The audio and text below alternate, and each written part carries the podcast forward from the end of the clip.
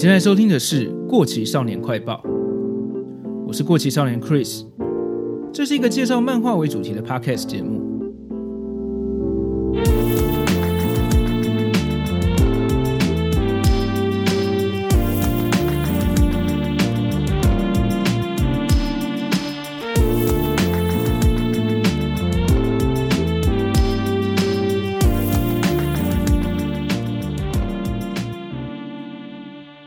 大家好，今天这集我没有要介绍作品，算是跟大家更新一下我的近况，还有宣布一些新的计划。如果是有持续关注这个节目的老听众，可能都有点习惯我这个非常低落的更新频率。今年以来，除了四月的特别合作计划，我几乎都是一个月才产出一集，真的是非常非常的缓慢。原因我就不多做解释。总之就是被各种工作上的跟私人的，甚至可以说是人生巨变等级的意外，占据了我大半的时间。虽然我还是尽量在一个月做出一集，但我还是觉得这样更新频率真的不太好。我记得去年下半年的时候，我因为很想要拼拼看周更，开了两个新的系列，包括专门聊哆啦 A 梦的机器猫小叮当系列，还有游戏相关主题的电玩别册系列。当时我也的确靠着熬夜准备跟半夜录音，维持了三个月，每个礼拜都有上架一集。我自己是还蛮有成就感的。一直到去年十二月，我才开始没有那么严格的要求自己周更，决定以我负荷得了的程度来做节目，最后就变成现在这样。其实当初这两个系列，我是打算偏向轻松的闲聊，一集时间也许再短一点，来加速制作时间的。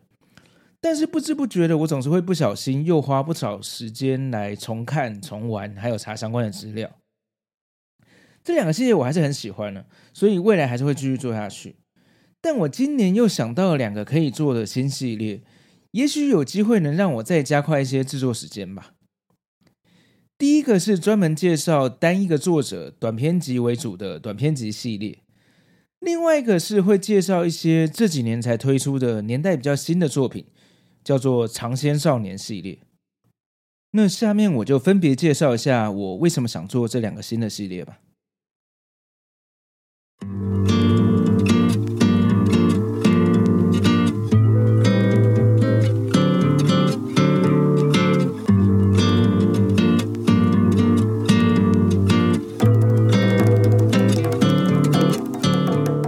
首先，关于短篇集系列。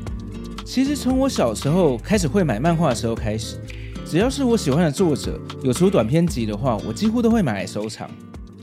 另外有一些我觉得还不错看，但是又不是超有爱的作品，可能会因为它有太多集了，而我没有那么多预算可以买。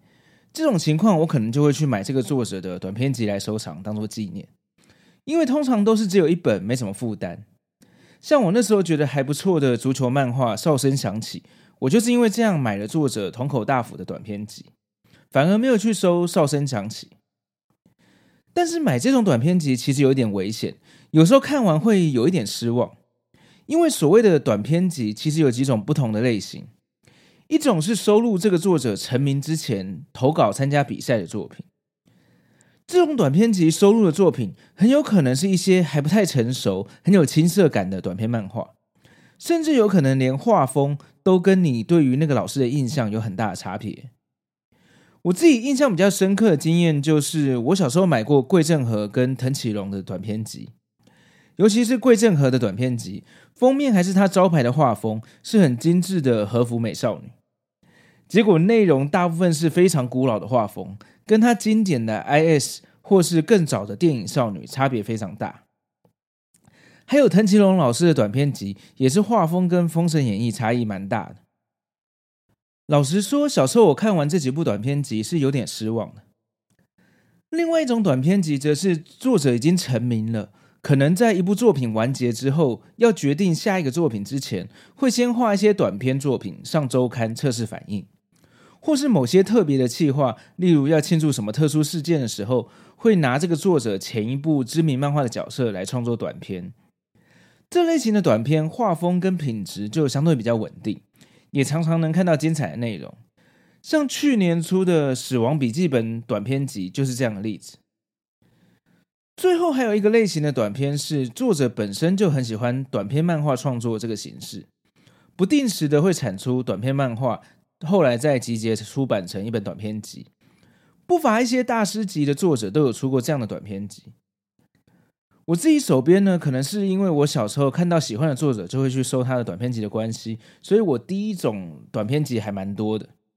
虽然有不少是当时看的有点失望，但是现在想想，如果这是你喜欢的作者，这种短篇可以看到老师们一路走来的成长，也可以看到一些后来爆红的作品最一开始的雏形是怎么样被设计的，其实也是蛮有趣的。当然，我当年买的那些短篇集，现在来看，果然都还是一些很有年代感的作者跟作品。就请大家跟我一起看看这些老师的成长轨迹吧。更重要的是，短篇集通常都是集结成一本单行本的量，可以大大的缩短我做节目的时间呢。这对我来说真的是非常重要。像上一集我做的《神农之谜》，一共有三十七本单行本。我本来想说不要等全部都看完再来做节目的，结果翻了几本之后觉得太好看了，就忍不住越看越多集，花了很多时间才开始录音。希望这个短篇集系列真的能够加速我节目的产出了。目前我手边大概有将近十本不同漫画家的短篇集，也请大家期待一下会是哪些充满年代感的作家吧。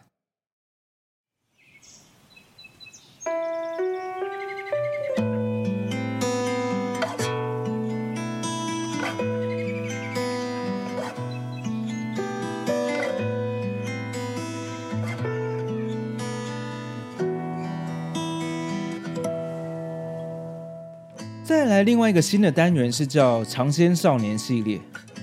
首先，我要先谢谢仔仔下班中的大酸梅，这个名称是他想到的。顾名思义，这个系列会跟大家聊一些比较新的作品。不过大家也知道，平常我的节目中都是在讲一些九零年代的老漫画，所以这边提到所谓比较新的作品，我会定义它是大约近五六年内出版的，也就是二零一六年之后的作品，都会算在这个范围内吧。会想做这个单元，是因为在做节目的这一年来，我又开始接触到了一些我有兴趣的新漫画。有时候一些作品可能买来之后，一直都没有机会拆开来看，因为这一年来，只要我有一有空，都是把时间拿来看那些节目中要聊的老漫画。结果新漫画越积越多，那我不如就来做个专门聊新作品的系列，这样就可以名正言顺的空下时间来看最近的新漫画。例如像《国王排名》，就是我去年被太多人大力推荐，脑波很弱的就买了，到现在还没开始看，就等我看过之后，在这个系列中跟大家分享心得吧。其他还会有什么作品？我这边就先保留一下。当然，如果有出版社的工作人员听到这边的话，没错，《过期少年快报》也会开始聊新的作品啊。有机会合作的话，欢迎随时跟我联系。真的是不错的计划吧？以上就是这次我的两个新计划，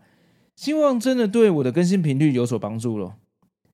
下一集节目就会是短篇集系列，大家不妨来猜猜看，第一集会是哪个作者的短篇集吧。好，今天的节目差不多到这边，如果你喜欢的话，非常欢迎在你收听的平台上订阅这个节目，也欢迎把这个节目推荐给你的朋友。如果方便的话，请在 Apple Podcast 上给我一个五星好评，也欢迎追踪我的 IG 跟 FB 粉丝团。这里是过期少年快报，我们下期见，拜拜。